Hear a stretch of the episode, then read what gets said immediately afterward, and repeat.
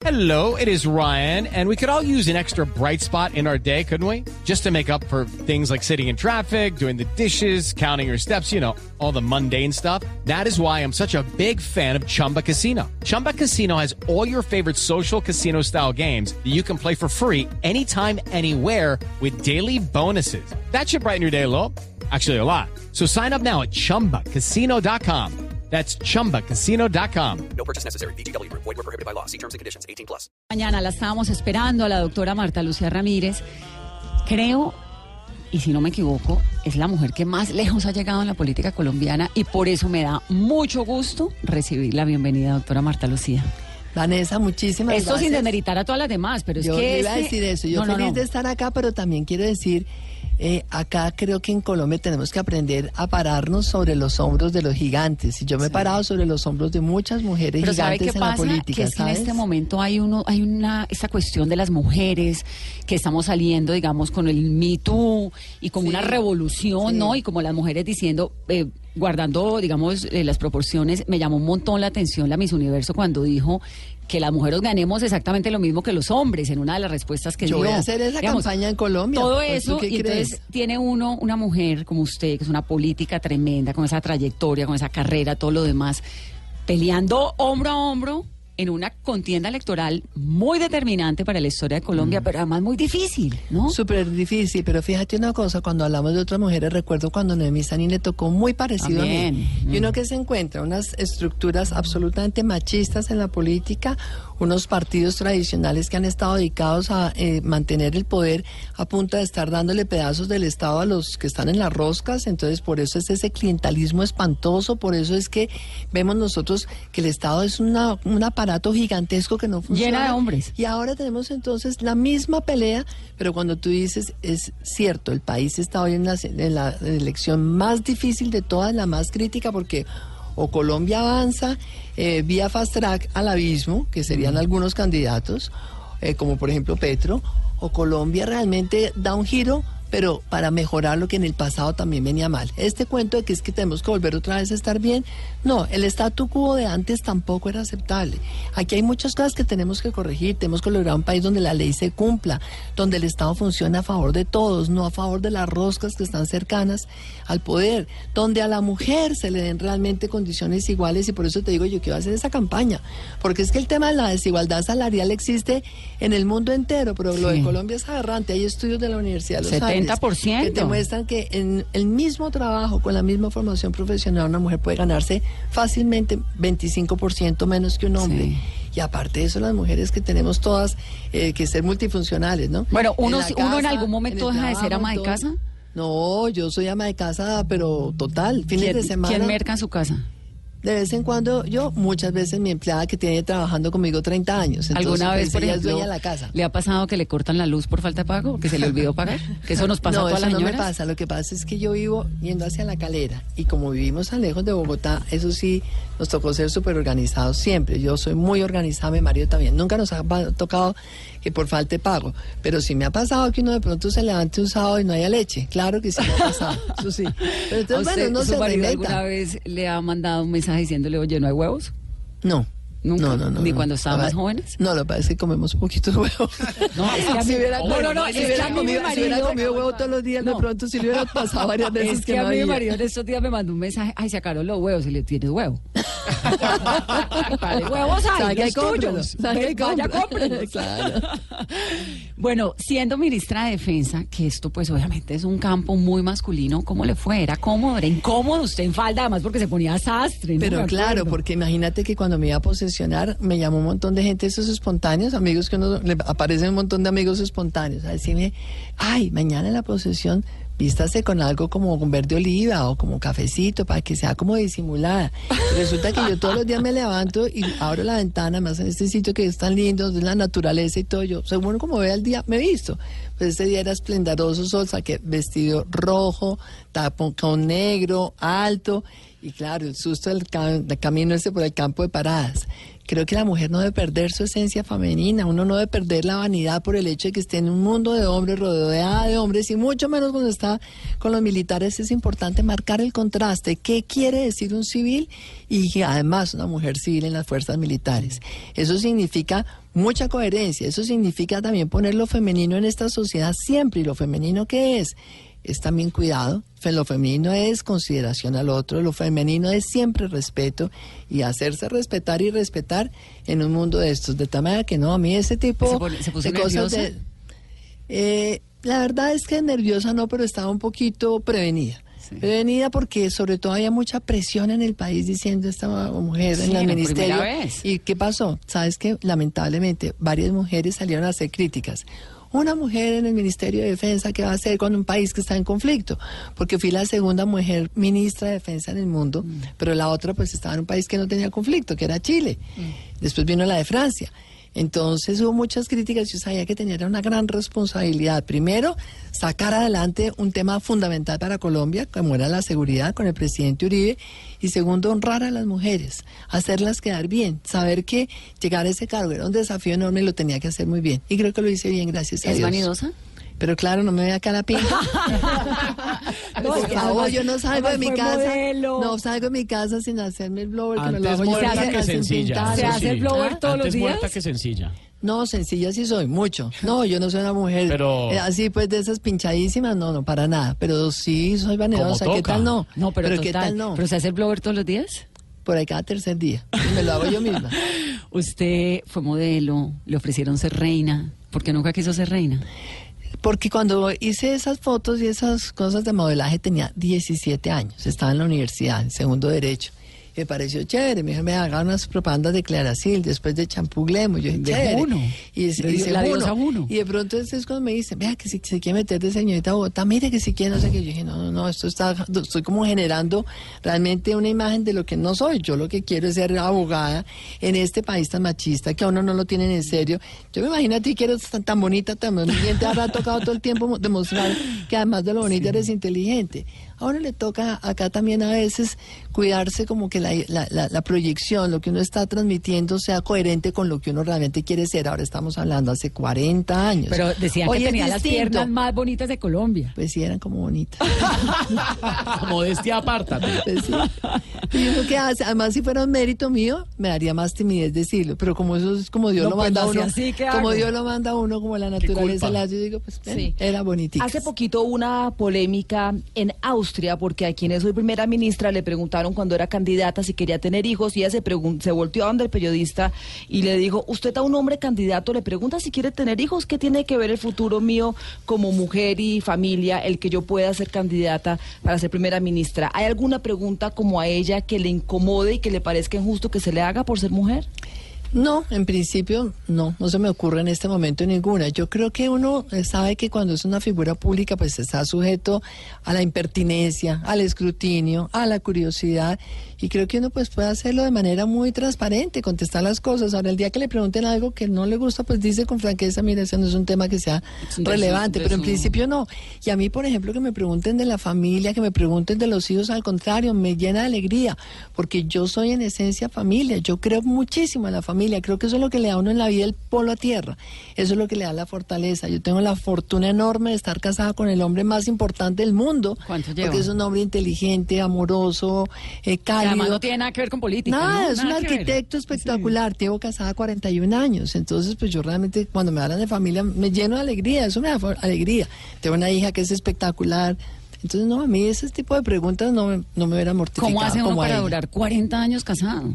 Hay que reinventarse todos los días. Uno tiene que ponerle creatividad al amor. Uno tiene que ponerle realmente mucho interés a su relación de pareja. No tiene que dar nada por hecho. Hay gente que da por hecho, ah, no, es que ahí tiene el marido, entonces no importa que no haya huevos. Yo no le digo que tiene huevos. Yo le digo, tiene razón. Si no hay huevos, qué no le a su, a su marido como le contestaban esa No, yo no le hubiera contestado eso. Le hubiera dicho, qué vaina, cómpralos Sí. tú esta vez. que Vaya, yo me encargo de que no, de que me encargo de que no vuelvan a faltar, pero con cariñito, sí. ¿Cuál es su No, plan pero hay que ser romántico por excelencia? Eh, me gusta bailar, por ejemplo. ¿Qué le gusta mucho. bailar? De todo. Me gusta bailar, eh, me gustan mucho los vallenatos, me gusta bailar salsa con mi marido que baila espectacular. Su papá era de Santa Marta, entonces es un súper bailarín. A mí ese plan me parece delicioso. De vez en cuando nos vamos juntos y bailamos. Y nos vamos a un sitios, un café libre, y pa- pasamos rico. Eh, me gusta también oír boleros. ¿Y también cantar? soy de esa época. No, ¿saben qué? Imagínense que yo es que trataba de cantar. Y un día mi hija, como a los siete años, me dijo, ay mamá, ¿sabes qué? Tú no cantas bonito. Y eso me frustró. me frustró. Pero me gustan los boleros, me gusta eso. Así ¿Se como estar en mi casa tranquila. ¿Se toma unos tragos? de Casi no, pero cuando me tomo, me tomo unas copas de vino, tres vinos, eso es para mí suficiente. Eso ya con eso tomé montones. Pero me los tomo en mi casa, con mi marido, normalmente. Doctora Marta Lucía, ¿qué opina de la declaración de las últimas horas del ex procurador Ordóñez que dice que no está de acuerdo con el uso del condón? pues respetable, allá él y su señora. Yo realmente creo que cada quien hace de su cuerpo y de su relación de pareja lo que le parece. Pero así como para política de Estado. No, yo creo que no. Me parece que uno en las políticas de Estado tiene que ser muy cuidadoso de no mezclar sus eh, concepciones personales ni mucho menos sus eh, creencias religiosas. Yo, por ejemplo, soy una mujer católica, creo en Dios, agradezco a Dios que está siempre presente en mi vida, pero creo que no tiene nada que ver con el manejo del Estado. Eh, en el tema personal, esas... eh, digamos, convicciones personales son las de uno, pero no puede uno imponerlas No, es que en el manejo del Estado, sobre todo mismo. que es una irresponsabilidad enorme cuando sabemos lo que sucede cuando hay un crecimiento de la población que se desborda, cuando hay tanta situación de pobreza en un país como Colombia, uno no puede dar una señal No, pues, lo equivocada en, África ese sentido. comenzaron Claro. a- a Entonces, por esa razón no, no comparto. No, no creo que, le, que haya sido una respuesta afortunada ayer. ¿Y usted qué opina de los productos con base, por ejemplo, en marihuana medicinal? En coca con eh, medicinal, para cremas, Ese es un tema súper delicado, porque yo creo que uno tiene que lograr aprovechar todo el avance de la ciencia y Colombia tiene miles de oportunidades en ese sentido. Creo que toda la biodiversidad de Colombia pues, nos permite que muchas plantas medicinales realmente puedan tener ese uso siempre y cuando se manejen adecuadamente. Por ejemplo, el tema de la co- coca con usos medicinales, ya el ministerio sacó un decreto, ya está permitido en Colombia. La pregunta es cómo hacer para que esa producción que tiene un uso terapéutico esté restringida para ese uso, cómo poner controles adecuados. Y yo creo que hay que lograr que haya controles, porque a mí lo que sí me preocupa mucho es dar acá señales contradictorias. Entonces, como estamos en un país donde tanta gente hace trampa, eso es lo que tenemos que cambiar en Colombia. En Colombia yo creo que este país progresaría tantísimo algún día que la gente honre la palabra y honre la ley. Porque no importa, uno puede tener la visión más moderna del mundo, pero cuando sabe que tiene que cumplir las leyes y cuando tiene que cumplir la palabra, las sociedades evolucionan, las sociedades avanzan, hay respeto mutuo. En Colombia se incumple la ley Sí, por no, parte de mucha gente. Se incumple la palabra. Entonces van y le dicen al Ministerio de Salud que le juro que esto es eh, con todos los controles, no sé qué, para efectos terapéuticos y después entonces se encuentra con que esa es la coca que lamentablemente tienen las redes de microtráfico que están rodeando los colegios, que están rodeando las escuelas públicas, que están generando adicciones en los jóvenes. ¿Para qué? Para crear un Y un mercado. deterioro social. muy Entonces, por eso es que hay que ser supremamente cuidadosos. Yo creo mucho en la ley, creo en el orden. Yo creo que autorizaría ese tipo de cultivos siempre y cuando no tenga certeza de que van a tener un uso terapéutico y si no, se acaba su cultivo y sus posibilidades de exportación. Póngase los que audífonos que, le tengo una sorpresa. ¿Cuál sorpresa? ¿Está? Hola, María Alejandra. Ay, no puede ser. Hola. ¿Cómo le dice mamá, mami? ¿Cómo le dice uno a la candidata? Gordita bella. Gordita bella. Gordita bella. Ay, me lleno de emoción, mi gorda divina. ¿Cómo estás, muñeca? Hola, gordita bella, ¿cómo estás? Bien, bien, bien. Acá en este programa que me encanta, porque además me encanta siempre con la gente joven, como tú sabes, y ando a las carreras, pero feliz de oírte. Me llena de, alegr- de alegría la mañana. María Alejandra está en ¿Cómo Nueva York. No habíamos podido hablar hoy aún. Sí, muñeca, no hemos Eh, hablado. sí. María Alejandra vive en Nueva York. Ella es una economista, además es una pilera, mejor dicho. Una si la gente piensa que yo soy pila, esta muchachita es mi modelo. Bueno, y gordita bella, ¿cómo es como mamá? Cuenta, cuenta cómo soy como mamá. Mamá que hay en el mundo mundial. ¿Y de dónde sale? Porque supongo que para llegar a Eh, Gordita Bella uno tuvo que haber pasado por mi Gorda Bella, Gorda Bella, no, una cantidad, Es que para desglosarlo. me dice gorda linda, gordita, y yo le digo gordita bella. no sé por qué. Pero, pero sí, como es de mamá, la mejor mamá que hay. Es una inspiración, es además de todo la persona más dedicada que hay como mamá y a la familia. Eh, desde Sí. chiquitica siempre me llevaba al trabajo, siempre decía que si yo llegaba a llamar era la única persona que podía interrumpir. ¿Sabe que eso, de eso le quería preguntar, porque obviamente las mujeres que trabajamos tenemos esa disyuntiva todo el tiempo y tal vez un poquito de culpa de que no sé si estoy siendo lo suficientemente buena mamá. ¿Alguna vez le pasó a Ella usted? tiene toda la culpa, Sí, pero yo siempre. siempre. le digo que no la tenga. Siempre tengo complejo de culpa porque creo que siempre hubiera querido tener más tiempo para ella. al final del todo. Entonces, Cuando nació María. Alejandra, eh, el cinturón en la casa estaba apretadito en esa época, pues porque mi marido tiene su oficina independiente, es un super arquitecto exitoso, pero también hay momentos en que la situación está apretada. Y yo trabajaba con Luis Carlos Sarmiento, era la abogada asesora de él. Y esta chiquita tenía apenas un mes cuando yo empecé a trabajar. Y ese complejo de culpa De nunca en la vida dejarla, lo he podido sí, superar. exacto, a todas nos pasa. Pero bueno. lo maneja entonces? Porque vivir con eso es tan difícil para todas las que trabajamos. Uno lo trabaja, uno lo supera, por supuesto que he tenido eh, gente amiga, tengo una psicóloga que es maravillosa, muy amiga, que se llama María Antonieta Solórzano, que además le recomiendo que la lean porque escribe mucho de sus columnas en el espectador y uno comparte estas angustias de pronto con gente así y me dice, no, es que, eh, a ver, has faltado de lo que es esencial, yo siento que no, pero eso tiene que decirlo María Alejandra, pero uno sí tiene complejos. Lo importante es entender que en el caso mío, por ejemplo, no sé otros, yo la vida social la suprimí en mi vida. Tengo vida de trabajo y vida familiar y en eso siempre he repartido mi tiempo y como dice María Alejandra es cierto, siempre le decía a mis secretarias o asistentes, así me llame el presidente de la República, así esté reunida con el presidente de Estados Unidos, si me llama mi marido o mi hija, siempre pasen al teléfono, siempre. ¿Cómo les ha cambiado la vida? Eh, porque ahora que decían mami, o- o- mi gordita bella. Gordita bella con toda hemos, confianza ahora. no hemos hablado. Sí, Cuidado que la señora puede ser presidenta, ¿no? Le, le sugiero, le sugiero prudenciadora. ¿Cómo les ha cambiado la vida la candidatura? ¿Están hablando menos, más? Eh, no, hablamos realidad, siempre. no. Ella siempre muy temprano manda mensajitos, yo también, nos mandamos mm, emoticones siempre. Tratamos de hablar al final del día o al comienzo del día siempre. Y ella está siempre muy presente en todo lo mío. Y además, esta es la mejor crítica, la mejor analista. Cuando hablo sobre economía, siempre me manda, me corrige, me manda sugerencias. Cuando hablo de cualquier tema, es Bueno, la más analista la más maravillosa. ¿Se viene a en la acompañarla? campaña anterior estuvo muy metida, para mí fue una, fuerte, una suerte, fue una bendición enorme. Esta vez no sé porque tiene un puesto muy importante y anda muy ocupada, entonces no sé, pero, pero sé que aunque no esté físicamente presente, siempre sus Yo aportes son súper valiosos. de un día a la vez, así que mm, creo que cuando tengamos un poquito más claro el panorama, en ese momento tomaré la decisión.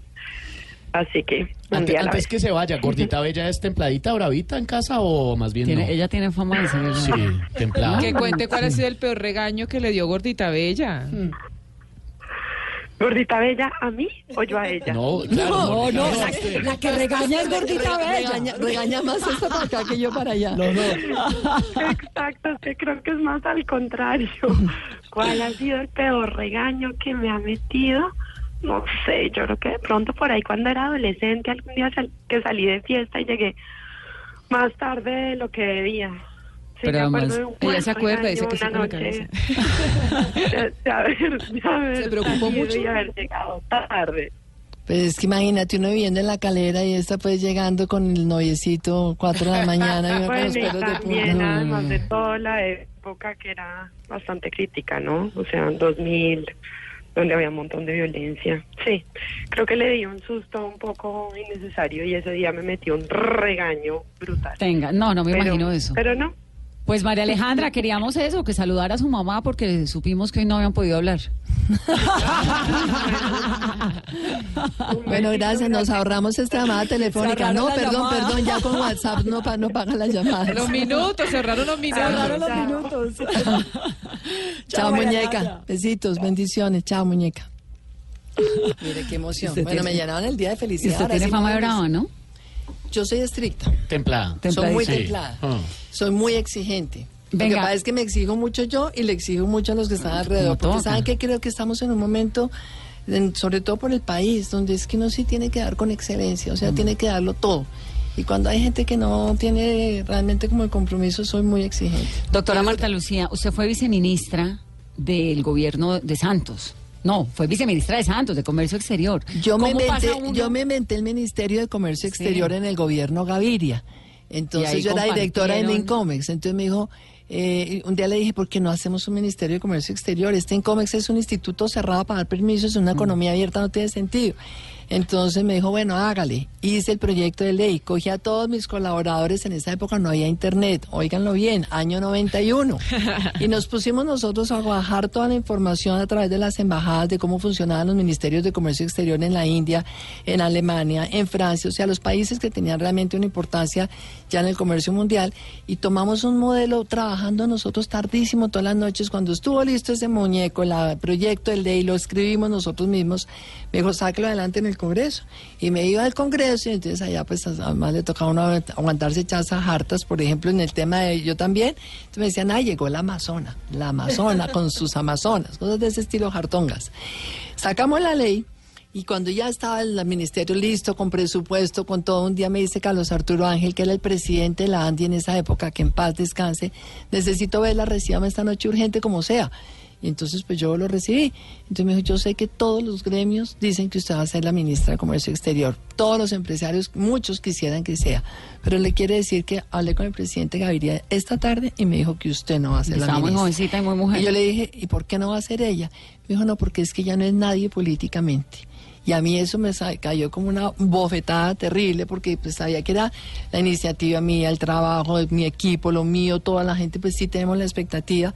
Y ahí también me di cuenta que este es el país de las roscas donde no puede ser posible que el mérito, que el conocimiento, que las competencias... Pero eso lo llena uno. por ¿no No, eso le da uno más Claro, coraje. eso lo llena a uno como de, Total, ah, no soy entonces, nadie. A total, entonces, ¿qué pasa? Nombraron a alguien que sí era muy importante políticamente, a Juan Manuel Santos, y entonces me dijo, eh, pero ¿por qué no sé que ahí es mi viceministra? Entonces ahí viene esta cosita de uno pinchadito, como con el ego subido, y dije, lo voy a dejar tirado para que se le hunde el ministerio.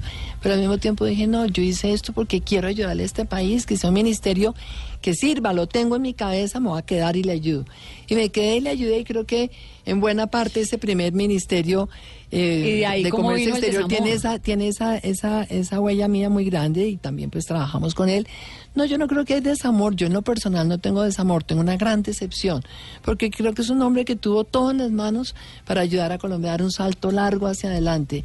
Y nos deja un país dividido, un país polarizado, un país con una economía pésima, me tiene súper preocupada la economía colombiana. Esta economía está anémica, un crecimiento del 1.7% este año es gravísimo, con todos los compromisos que tenemos, además para el posconflicto, un déficit en la balanza comercial, todo esto, eso lo que me deja es una gran decepción porque creo que cuando alguien ha tenido los privilegios que ha tenido él, conoce el mundo internacional, es una persona sofisticada, está bien educado, ¿cómo no le entrega lo mejor que podía haberle entregado a este país, que era una institucionalidad fortalecida, una sociedad realmente que hubiera estado participando desde el comienzo en una negociación que era fundamental, que todos queríamos que saliera bien y que no le salió bien, porque hoy hemos visto todos los errores de la negociación, nos están costando, la implementación ha sido repésima y eso es lo que va a recibir el próximo gobierno. Pero bueno, al final del día uno tiene que mirar hacia adelante. Yo no quiero que este país siga enganchado mirando hacia atrás, el pasado, lamentándonos, lloriqueando. Lo que tenemos es lo que tenemos hoy. Y vamos a trabajar por construir un futuro mucho mejor para Colombia, convocando a todos los ciudadanos y diciéndoles, este país tiene un potencial enorme. Saquemos la mejor versión de Colombia, pero saquémosla entre todos. Esto no puede ser solamente del presidente o de la presidenta, porque yo voy a ser la presidenta. Mucha suerte, doctora. Gracias, Lucía. gracias, Gracias por gracias. estar aquí. Ahí le voy a poner una canción de despedida 1146.